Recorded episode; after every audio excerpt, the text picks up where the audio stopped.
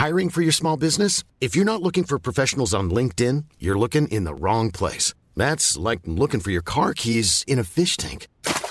LinkedIn helps you hire professionals you can't find anywhere else, even those who aren't actively searching for a new job but might be open to the perfect role. In a given month, over 70% of LinkedIn users don't even visit other leading job sites. So start looking in the right place. With LinkedIn, you can hire professionals like a professional. Post your free job on linkedin.com slash people today.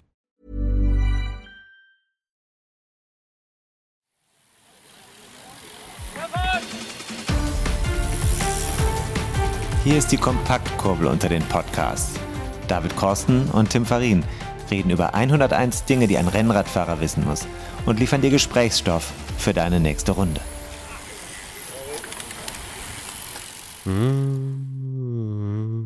Hi.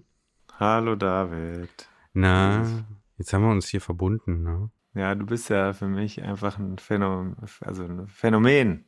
Wieso? Ich würde dich als den Tom York unter den deutschen Radsport Podcast-Technikern bezeichnen wollen. Wenn ich dich an deinen Kabeln und an deinen Eingängen, Interfaces herumspielen sehe, kommt immer Kunst dabei heraus. mhm. Oder auch nur notdürftiges Troubleshooting. Ich höre mich jetzt gerade nicht mehr selber, also insofern scheint es geklappt zu haben. Kein Echo. Ja, klasse. Ähm, super. Wir möchten aber heute über eine andere Zaubererin, Künstlerin des Radsports äh, sprechen. Eigentlich ja über mehrere.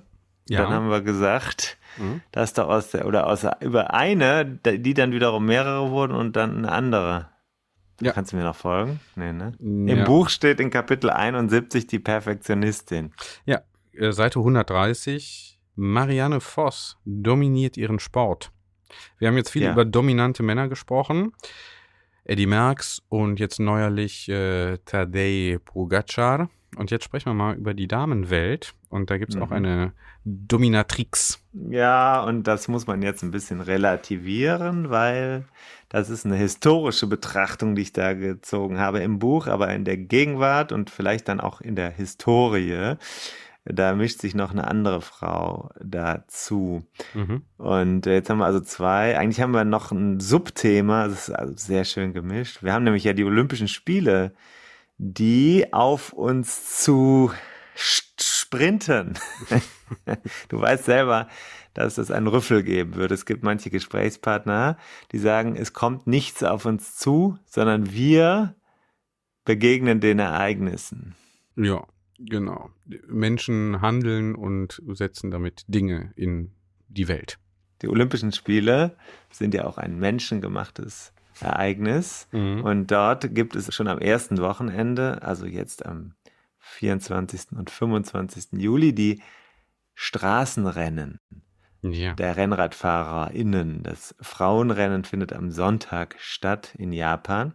Und es ist in der Frauenradsportwelt ein sehr großes Ereignis, mhm. ein sehr untypisches Ereignis, weil die fahren ja nicht mit ihren normalen Mannschaften, sondern die fahren als Nationalmannschaftsvertreterinnen. Und äh, eine Nation sticht hier ganz besonders hervor. Die hat nämlich so viele gute Athletinnen, dass sie mit dieser Beschränkung auf ganz wenig, nämlich vier Teilnehmerinnen in dem Rennen, völlig falsch wiedergegeben wird. Mhm. Das ist eine Nation, die nah bei uns liegt wenn ich hier mal den Untertitel, ähm, also die, die Bildunterschrift des äh, Buchkapitels mir angucke, dann äh, liege ich, glaube ich, richtig, wenn ich sage, es sind die Niederlanden, oder? Denn Marianne Voss, die wir gerade eben schon angedeutet haben, ist Niederländerin.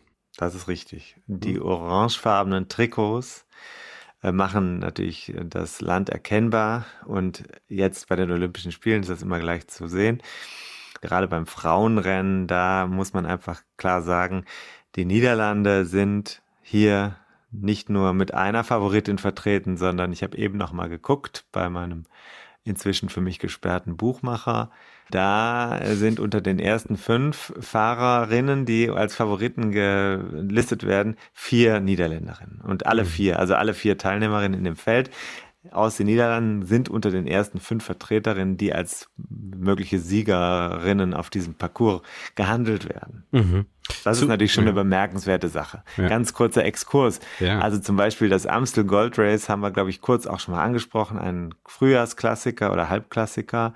Mhm. Ähm, das ist nicht nur bei den Männern dort äh, ein beliebtes Rennen, sondern das ist auch ein echter Publikumshit im Fernsehen, wenn die Frauen fahren. Und mhm. das war dieses Jahr tatsächlich auch so, dass die sogar, glaube ich, in der Spitze mehr Zuschauer beim Frauenrennen in den Niederlanden hatten als beim Herrenrennen. Das liegt auch daran, dass es diese Konkurrenz gibt in äh, Holland, sage ich jetzt einfach mal, mhm. die wirklich dazu führt, dass äh, es mehrere interessante Fahrerinnen gibt, die auf dem höchsten Niveau unterwegs sind und der Sport da auch sehr gefördert wurde seit vielen Jahren. Mhm. Hat aber auch mit Olympia mhm. zu tun und dem Erfolg. Ne? Gut. Wir haben einen O-Ton. Du hast einen O-Ton besorgt. Von ja, jetzt wem? wollte ich aber, jetzt müssen wir, jetzt muss ich aber kurz äh, bremsen, weil wir, haben, hm. wir müssen diesen Schritt herstellen. Also einmal hm. in Deutschland äh, weiß ich nicht, wie viele Profi-Radfahrerinnen du kennst. Hm, ich kenne eine. Ah, hatten wir schon mal, ne? Tanja Erath kenne ich. Sehr stark. Ja. Ja, ja. Und äh, aber so ist, ist jetzt, jetzt ja nicht so, dass das Thema regelmäßig bei uns in die Sport-Bulletins nee. äh, dominiert. In den Niederlanden ist das schon dann auch ein bisschen anders. Und die Marianne Voss, die ist auch in der Sportszene, also im, äh, in, den, in den Radsportmedien, wirklich eine gefeierte Person. Deswegen ist sie in meinem Buch auch als eine der Vertreterinnen des Frauenradsports äh, ganz klar herausgehoben. Ich habe ja nicht viele einzelne Sportler herausgehoben. Ich habe mich bemüht, da so ein bisschen eine Parität herzustellen. Ja, Und, eigentlich äh, zwei äh, nur, ne? Also Eddie ja. Merckx, dann Ude, aber das ist ja jetzt nicht mm, so sehr rühmlich geworden. Ja. Und dann eben auf Frauenseite Marianne Voss. Ja, und ich denke, das war eine Wahl, die ich weiterhin so vertreten kann. Vor kurzem war ja die wichtigste, eigentlich ursprünglich wichtigste Rundfahrt der Frauen, die allerdings ja degradiert wurde, wie du weißt, der Giro der Frauen in Italien. Mhm. Auch da hat Marianne Voss jetzt nochmal, trotz ihrer jetzt fast schon episch langen Karriere, schon wieder Etappensieg gefeiert. Also ähm, auch das ist beachtenswert, wie lange diese Karriere schon geht. Ehrlich gesagt habe ich gerade nicht im Kopf, wie alt sie ist. Ähm, ist auch egal, ich klicke jetzt hier Jahrgang nicht rum. 87. Jahrgang 87, 87 ja. ja. Mhm. Ähm, also 34. sie hat, sie hat im Laufe dieser Jahre eigentlich alles dominiert in ihrer Disziplin. Sie kommt aus dem Gelände und sie hat dann auch noch eine sehr interessante Art gehabt, um mit ihrer eigenen psychischen Schwäche umzugehen, denn sie hat sich, weil sie eine totale Perfektionistin ist, die seit ja, Kindesbeinen hm. voll auf Disziplin und Leistung ausgelegt hm. äh, Daher ist. der Titel dieses Kapitels, ne? Ja, mhm. hat sie äh, aber einen Einbruch erlebt, ein sogenanntes ja, ich glaube, funktionelles Übertraining oder sie ist halt über diese Schwellen gegangen, wo es dann dazu gekommen ist, dass sie in eine Krise reingelaufen ist, hat eine Pause gebraucht, hatte wirklich zu knabbern und hat dann darüber ganz offen geredet, was im Radsport, sage ich mal, nicht unbedingt ein so gern gesehenes Thema ist, vor allem bei den Männern nicht. Also mhm. die psychische Seite, die Kosten, die das Ganze hat auf unsere Psyche. Mhm. Also bei uns natürlich nicht, weil auch dieser Podcast ist ja nur Spaß. Wir haben ja keinen Druck außer dir. Aber ähm, naja, äh, ich kriege ja naja, nachts jetzt wird's aber nee, nee, ja. ich kriege ja schon nachts dann die entsprechenden Nachrichten. Wann kommt das? Was ist hier mit der mit der Folge? Wann äh, können wir es online stellen? Also da ist schon ordentlich Leistungsdenken hier, zumindest auf deiner Seite, äh, mit im Spiel. Aber ja, und du bist ja auch der ja Radsportler. Ich hier der Schlendrian, ne? Ja, Habe ich gehört. Zeitmanagement-Probleme wurden mir schon intern vorgeworfen, die ich Jetzt natürlich. muss aber auch nicht alles intern nach außen gekehrt werden. Nee, ich alles ja nicht. Da gibt's natürlich noch viel mehr. also nun ist es aber ja so, dass dieser Druck, den sie sich selber gemacht hat und dieses Weiterkommen wollen, diese Nicht-Pause machen, das hat bei ihr dazu geführt, dass sie diesen Einbruch hatte und den erklärt sie dann eben, hat sie erklärt, das hat sie alles ausführlich berichtet, wie es war, hat also ja einmal reinschauen lassen in das System, das sie da sich selber aufgesetzt hat und ihr, ihr Leiden auch ihre Schwierigkeiten und das hat ihr auch nochmal zusätzlich Respekt gebracht. Sie ist nach dieser Pause aber wiedergekommen und äh, fährt in einer ebenfalls sehr mannschaftsdienlichen Weise äh, jetzt schon seit einigen Jahren, aber auch noch zusätzlich sehr erfolgreich und mhm. ist auch noch in verschiedenen Geländen weiterhin unterwegs. Es ist wirklich eine Person, die beeindruckend ist äh, mhm. als Sportlerin und die so viel Erfolg hatte im Laufe dieser langen Karriere, dass man einfach sagen muss, das ist schon eine herausragende Athletin. Mhm. Aber jetzt gerade, und das ist halt Olympia, da kommt, da ist Marianne Voss auch am Start ja. für die Niederlande. Aber sie wird sicherlich nicht die größte Favoritin sein. Okay. Hm. Über die größte Favoritin haben wir jetzt einen O-Ton, einen Ton, den uns ein niederländischer Kollege geschickt hat. Ja. Wie heißt er? Das ist Dan Hackenberg, der ist beim mhm. Allgemein Darkblatt in Rotterdam, mhm. ist einer ja. der ja, prominenteren, aktuellen, arbeitenden niederländischen Radsportjournalisten. Ja. Äh, wir treffen uns häufig, wir schätzen einander und ich habe gesagt, komm, bring doch mal was wegen Olympia. Dann habe ich gesagt, wie wäre es mit Marianne Voss? Da hat er gesagt, naja, aber jetzt eigentlich spannender ist Anna van der Breggen. Mhm. Mhm. Die aktuelle und verteidigende Olympiasiegerin. Okay, dann hören wir uns das mal an. Ist auf Englisch, wir fassen das dann gleich zusammen. Mother Mary doesn't live in the women's peloton. The crashes are way too hard, the races are way too heavy, and the girls, they get paid way too less to say that there is any proof of God in the women's peloton. Although uh, Anna van der Breggen might think different about it, she thinks everything in her life happens with a reason. She's confident that there is a God who rides along with her, but she might confuse this fact with the fact everything she does is with a reason. Remember how she helped Demi Following to the win of Liège, Bastogne Liège this year or last year in 2020, the way she helped Chantal Blaak to the win of Tour of Flanders. She stick to the wheel of Annemiek van Vleuten like glue. She put her own image as a world champion at risk to show who she really is as a person. Mother Mary doesn't live in the women, women peloton, but if you're for looking for somebody who looks like it, look for bib number one in the Olympic road race. Anna van der Breggen, the Mother Mary of the women's peloton. Gut, also die Mother Mary, sagt der Kollege. Ja, er, der, der bringt da etwas sehr Interessantes. Also Anna van der Breggen die habe ich übrigens gerade auch für das Magazin Tour, das man kennen sollte inzwischen, interviewt. Mhm. Mm, gerade stimmt nicht ganz, also der Vorlauf ist ja immer ein bisschen länger bei so einem Printprodukt. Mhm. Ähm, naja, wir haben also im Frühling gesprochen mit Blick auf die Olympischen Spiele. Sie ist ja die Titelverteidigerin. Sie hat in Rio den Titel gewonnen mhm. und verteidigt ihn jetzt fünf Jahre später in dieser außergewöhnlich langen Olympiade, hat sich darauf vorbereiten können, nochmal das Gold anzugreifen. Und das Interessante ist, dass sie dieses Jahr Schluss macht. Sie beendet ihre aktive Karriere. Ah, und das ist eine mhm. Karriere, die außergewöhnlich ist, weil sie eigentlich erst relativ spät gezündet hat und dann aber im Laufe der letzten Jahre auch alles weggeblasen hat, was äh, da war. Und mhm. dabei ist sie auch hier eine Dominatorin gewesen in ihrem Sport in den letzten Jahren. Eine lustige Begebenheit ist, dass sie siebenmal hintereinander das äh, Rennen Flash Wallon, also der wallonische Pfeil in Belgien gewonnen hat, siebenmal hintereinander, mhm. ist ihr Lieblingsrennen, mhm. eines der großen Rennen der Frauen-Profiszene. Sie äh, hat, wie gesagt, Olympia gewonnen, aber sie war auch jetzt dann Weltmeisterin im Einzelzeitfahren, war zweimal Weltmeisterin auf der Straße. Also seit 2018, 19, 20 ist sie äh, wirklich die Frau, die es in jedem Rennen zu schlagen gilt. Aber sie ist vor allem, und das ist das Erstaunliche, in diesem letzten Jahr, was sie da hat, eine unglaubliche Teamplayerin und deswegen das Thema Mother Mary. Sie ist jemand, die für ihr Team den Erfolg sucht. Sie selber will natürlich auch noch gewinnen, aber sie sagt, ganz andere Dinge sind ihr oft wichtiger. Mhm. Nämlich ihr, äh, zu sehen, womit können wir als Mannschaft den größten Erfolg feiern. Ja. Und diesen Blick zu haben und dann auch für ihre Kolleginnen, mit denen sie unterwegs ist, die Chancen vorzubereiten. Mhm. Was heißt denn das konkret? Also das, das sagt sich ja so leicht, aber gewinnen äh, kann doch immer nur einer, beziehungsweise es gibt doch denjenigen, der dann möglichst als Erster ins Ziel oder als Erste ins Ziel kommen soll und die anderen helfen. Wie kann man denn, wenn man da so dominant ist, ja so einen Rollenwechsel hinkriegen oder dann doch sich fürs Team engagieren? Was heißt denn das? Dass dann irgendwie mal wer anders gewinnt oder? Ja, ja, ja, das ist also wirklich das Interessante an dieser Sache.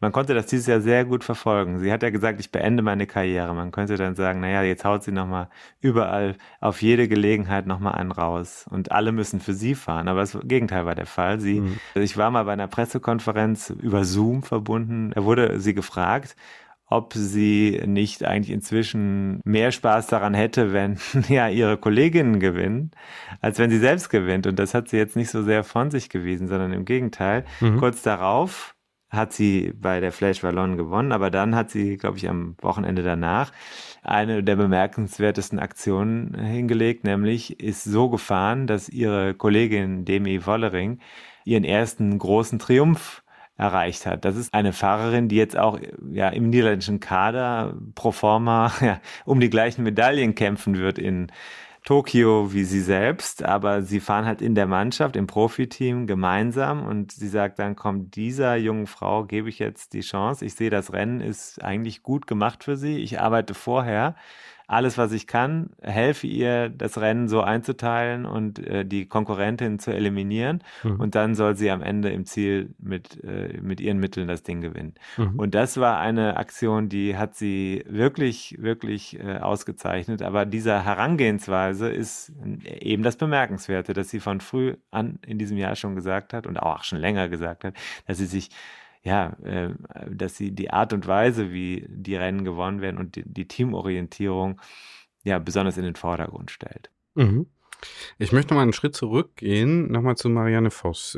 Du hast ja, ja da die ähm, psychischen Probleme auch, die durch so ein Übertraining, äh, Non-Functional Overreaching, nennst du das, glaube ich, in deinem Buch, ja, ja. Ähm, entstanden sind und dass sie da eben sehr offen mit umgegangen ist, äh, im Unterschied eben zu den Herren. Mhm. Jetzt ist es ja so, dass die Damenwelt da oft im Schatten der Männer auch auf den Straßen unterwegs ist. Ist ja in vielen äh, Feldern so, aber eben auch im Radsport. Das wäre doch aber schon was, wo sich die Herren der Schöpfung auch mal eine Scheibe von abschneiden könnten, oder? Also ja. Thema psychische Belastungen beim im Profisport, im Profi-Rennradsport. Ja, Würde man sich da nicht auch mehr Offenheit wünschen? Doch, und das war auch ein, war beispielsweise, also in der Szene war, war ihre Geschichte auch eine, die stark diskutiert wurde. Das hat ihr viel Respekt gebracht, hm. hat auch zu Diskussionen geführt. Auch zu Nachahmern? Ja, das ist jetzt die Frage. Ich habe immer noch das Gefühl, dass, dass man da nicht allzu weit ähm, geht. Es gibt also einige Fahrer, zum Beispiel ähm, ja im Herren, im Herrenpeloton, die äh, schon sich mal ein, eine Auszeit gegönnt haben. Das beste Beispiel ist ja auch aus den Niederlanden Tom Dumoulin, Mhm. Das war jetzt schon, äh, äh ich weiß nicht, ob du das mitbekommen hast, ich weiß überhaupt nicht, ob du weißt, wer das ist. Den Namen habe ich schon mal gehört, aber Hintergrund kenne ich nicht. Also ist natürlich einer der ganz großen Stars und mhm. insbesondere auch wieder aus den Niederlanden. Mhm. Er hat äh, zum Beispiel den Giro d'Italia gewonnen. Mhm. Ja? Und äh, Tom Dumoulin ist einer der ganz, also viel höher kann man im Sport nicht kommen, aber viel größer können die Erwartungen auch nicht sein. Und er hat jetzt im Laufe dieser Saison gesagt, mir ist jetzt alles zu blöd, ich brauche jetzt mal eine kreative Pause, ich muss jetzt raus. Mhm. Und, heißt ähm, bei Männern dann so kreative Pause? Nein, oder? ja, er braucht eine Pause, um mhm. darüber nachzudenken. Also es war klar erkennbar, dass er jetzt ja so in diese Burnout-Richtung gegangen ist. Ich kann das nicht genau sagen, wie, wie sie es beschreiben, aber mhm. es ist auf jeden Fall so, dass man sagt, das ergibt so keinen Sinn mehr. Mhm. Und äh, jetzt ist er wieder da und der Spaß ist dann immer das, was im Vordergrund steht, wenn der zurückkehrt. Das heißt also klar, es geht ja um eine positive Herangehensweise, die erst dann wieder möglich ist. Vorher war es ein negativer Zyklus, in dem er sich befunden hat. Das war klar zu erkennen. Mhm. Und der Druck, den er sich gemacht hat und dass, wie er damit nicht mehr klargekommen ist. Das war jetzt ein Beispiel dafür, wie man es äh, schon auch relativ offen macht. Aber es ist jetzt nicht so, dass die da alle durch die Gegend laufen und sagen, wir wollen über unsere Seele reden. Das mhm. ist, glaube ich, eher nicht der Fall. In der Süddeutschen Zeitung gab es vor kurzem genau dazu einen ganz guten Artikel, mhm. wo es nämlich darum ging, dass ähm, ja, der Sport eben diesen Tribut fordert Aber jetzt sind wir ja wieder bei den Männern, die nur bemerkenswert ist, dass äh, sie das gemacht hat und damit auch wirklich offen umgegangen ist und mhm. danach aber äh, es geschafft hat, eben diesen, ja, ja, ich wahrscheinlich eine in einer resilienteren Form den Sport mit Spaß, dass wenn man sie sieht, hat man schon den Eindruck, ihr macht das wirklich Spaß, weiterhin zu betreiben. Mhm. Ja, und da ist dann vielleicht auch dieser Punkt, mal für andere fahren, ne? Mhm. andere mal ähm, da auch ins Ziel kommen lassen, da aufs Treppchen schicken. Mhm. Ne? Könnte man ja auch sagen, ist ja vielleicht auch eine Entlastung, wenn man da eher so eine unterstützende Funktion hat und nicht immer diesen Druck hat, ich muss aber dann, wenn die anderen sich schon reinhängen für mich, dann auch wirklich äh, da als Erste äh, mhm. über die Ziellinie fahren, oder? Ja, das kann natürlich so sein. Ne? Also ich denke mal, ähm, bei der Anne van der Breggen ist das jetzt tatsächlich so eine Entwicklung, vielleicht sogar eine Herangehensweise, dass sie sagt, ich muss mir gar nichts mehr beweisen, mhm sondern ich möchte, dass sich etwas weiterentwickelt, eine Mannschaft. Und das kommt dazu. Bei ihr ist es jetzt so, sie hat sich festgelegt, dass sie im kommenden Jahr als sportliche Leiterin in ihrer Mannschaft tätig sein wird. Mhm. Das heißt, sie ist okay. dann diejenige, die für die Mannschaft das Rennen ja, managt, ne? Mhm. Und dann im Auto sitzt und sagt, wer was zu tun hat oder vorher beim Briefing sagt, wer welche Rolle bekommt. Ja. Auf diese Rolle bereitet sie sich schon vor und man hat auch gesagt, vielleicht ist sie schon so ein bisschen sowas wie eine sportliche Leiterin, die selbst noch auf dem Rad sitzt. Also sie guckt eigentlich viel mehr aus dem Blick der gesamten Ressourcen, um es jetzt mal so zu sagen, die sie zur Verfügung hat und sagt, was können wir wie einsetzen, damit es für alle am besten ist mhm. als Team. Wie und so ein Spielertrainer beim Fußball. So will man es sehen. Genau. Das ist, mhm. ist bemerkenswert. Mhm. Jetzt ist sie noch dazu, äh, sie, äh, also Familienwunsch ist da, äh, ne? also mhm. Familie mhm. wird gegründet. Sie hat, lebt zusammen mit einem ebenfalls sportlichen Leiter. Mhm. Also das ist eine Radsportfamilie dann. Und mhm. sie sagen, aber das kriegen wir alles trotzdem in Zukunft noch mit der ganzen Reiserei und so. Wir kriegen das trotzdem hin. Wir sind darauf ausgelegt. Wir wollen jetzt also mit Kind und Familie, Mann und Frau äh, ein normales Leben führen und gleichzeitig diesem Sport erhalten bleiben. Ist auch interessant. Mhm. Gut, also lohnt sich auch mal öfter hier in die Frauenradsportwelt reinzugucken. Mhm. Finde, die Männer könnten sich da vielleicht auch noch ein bisschen was abgucken. Und mhm. äh, interessant sportlich ist es ja allemal, wenn du sagst, äh, klar, die Niederländerinnen sind da zwar dominant, aber ähm, ja, immerhin auch Konkurrenz untereinander. So wird das zum, zumindest bei Rennen im Heimatland dann auch wahrgenommen mit entsprechender ähm, Media Coverage, Presseberichterstattung, Übertragung.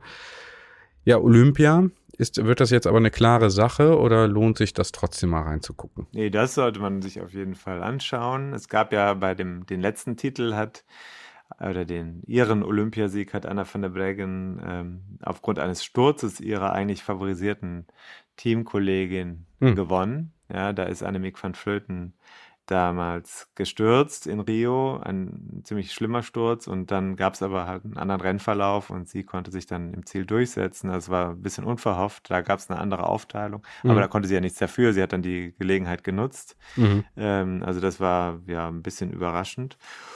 Und jetzt muss man sehen, ich weiß jetzt ehrlich gesagt nicht, wie die sich da aufgeteilt haben, ob die klar haben, wer eigentlich als Erste um den Sieg fährt oder ob die gegeneinander im Wettbewerb stehen, das habe ich jetzt nicht verfolgt, ob wie die das auch aus, untereinander ausgemacht haben. Mhm. Gut, also wer. Man hat ja auch noch ja. andere Dinge zu tun. Ich bin ja seit Wochen im Vorurlaub, wie du weißt, und das ist ja die schlimmste Phase im ganzen Jahr. Ja, noch schlimmer als der eigentliche Urlaub, weil ja. äh, man versucht ja dann die Dinge abzuarbeiten, mhm. die sich türmen und es kommen immer noch mehr. Mhm. Und am Ende weiß man ganz genau, worauf es hinausläuft. Ja, oft einen schlimmen Nachurlaub nämlich. und einen vollgepackten Haupturlaub. ja, ja. Übrigens, hast du schon, ja. dich schon um diese Formulare gekümmert, die wir ausfüllen sollen? Mehr muss jetzt auch nicht verraten. Nein. Ich habe nichts. Wir werden ja jetzt kommerziell bald auch erfolgreich sein. Oh, ja. Ist, läuft da was? Ich habe noch nichts bekommen. Ja, Im Hintergrund geht was ab. Ja. Naja, naja, das werden wir dann bei Zeiten announcen, äh, was, was da läuft. Fest steht bei Olympia, welche Nationalhymne beim Frauenstraßenrennen äh, am Ende gespielt wird. Höchstwahrscheinlich. Denke auch, ja. Da ist übrigens noch zu, klar zu beachten, ich meine, ähm, du weißt ja, ich habe ja gesagt, Unterschied zwischen der Professionalität und der, den Ressourcen zwischen den Männern und Frauen ist natürlich erheblich. Und hm. ähm, dann hast du auch so einzelne Fahrerinnen, die kommen zum Beispiel aus Südafrika oder so, äh, die sind super, die fahren auch in der, in der höchsten Klasse in ihren Mannschaften immer in super tragender Rolle, aber deren Verbände bringen da jetzt nicht so, mhm. so die, die beste, die besten Support-Mitarbeiter oder die haben einfach nicht die Ressourcen, um sich da so hinterher zu klemmen. Die haben auch vor allem dann nicht die Teamkolleginnen, äh, mit denen mhm. sie zusammen hier mitstreiten können. Das heißt, wenn da ja. eine alleine kommt und hat nur drei, wenn überhaupt, oder weniger Mitfahrerinnen, die dann auch nicht auf dem Niveau sind, dann ist natürlich die Chance, da jetzt vorne reinzuhalten, deutlich schlechter. Ne? Ja. Das wird auch jetzt schon viel kritisiert, dass dieses Nationalmannschaftsprinzip gerade bei solchen Rennen dann vielleicht auch konterkariert, wie der Sport eigentlich läuft. Das ist ein ganz anderes Rennen als das mhm. Rennen, was man normalerweise auf der Straße sieht. Aber vielleicht macht es auch den Reiz aus, mhm. weil ja, eine andere Chancengerechtigkeit andere herzustellen oder äh, sagen wir ja, oder mal andere Voraussetzungen die, wo dann genau. nicht eben das Team mit den besten, meisten Ressourcen und besten äh, Umständen, Support, äh, da gehört ja alles zu. Versorgung, äh, medizinische Behandlung, aber eben auch das Potenzial, ne, das sportliche Potenzial. Ja. Ja, mal sehen. Kann man so oder so sehen. Ne? Ich meine, das heißt, du hast, eine, du hast ja immer das Nationalthema, das hat sie auch jetzt in meinem Interview mit für Tour gesagt, dass ihr das schon sehr wichtig ist, als Vertreterin mhm. ihres Landes dort, äh, mhm. auf, also Anna von der Breggen, dort hinzufahren. Das ist ja eine besondere Sache. Aber äh, es ist halt eben eine andere Logik. Die haben die ganzen Profifahrer und Fahrerinnen haben das Ganze ja über eine ganz andere Logik als bei diesen Olympischen Spielen. Da läuft das Rennen anders ab. Da ist man plötzlich in einem Kader einer Nationalmannschaft und und Teil eines größeren Teams und, und nicht mit internationalen, globalisierten Mitstreiterinnen unterwegs, sondern hier wirklich äh, alles sind Niederländerinnen. Und das ist natürlich, oder Deutsche, und das ist natürlich spannend, ja. Mhm. Gut, niederländische Nationalhymne hören wir dann wahrscheinlich zumindest auf dem Siegertreppchen. Wir hören jetzt hier das Outro, verweisen gerne nochmal auf das Buch 101 Dinge, die ein Rennradfahrer wissen muss. Es hätte natürlich heißen müssen, die äh, RennradfahrerInnen wissen müssen. Und ein bisschen tun wir hier dafür, um auch diesen diese Männerdominanz, zumindest hier in dem Podcast, auch mal ein bisschen zu konterkarieren. Kapitel 71, die Perfektionistin, beschäftigt sich mit Marianne Voss. Das kann nochmal nachlesen, wer das Buch hat oder sich aufgrund dessen auch einfach beschaffen möchte. Seiten 130, 131, neben den vielen anderen schönen Kapiteln eben auch eines über Marianne Voss. Tim, ich habe hier den nächsten Termin und spiele das Outro ab. Ja. Es sei denn, du hast hier noch einen Du, nur du hast das, hast, nur du hast natürlich wieder den nächsten Termin. Mhm. Oder wie? Mhm. Ja. weiß ich ja nicht. Ich kenne deine Planung. Bei mir auch. Ich gemeinsame auch Kalender sind hier noch nicht. Wire. Über Wire bin ich jetzt gleich mit jemandem äh, im, im, Austausch. Aber ja, okay. Okay. Tim, super, dass das noch geklappt hat. Äh, bis bald. Ciao. Markus Reimann fragt übrigens, wann er endlich läuft.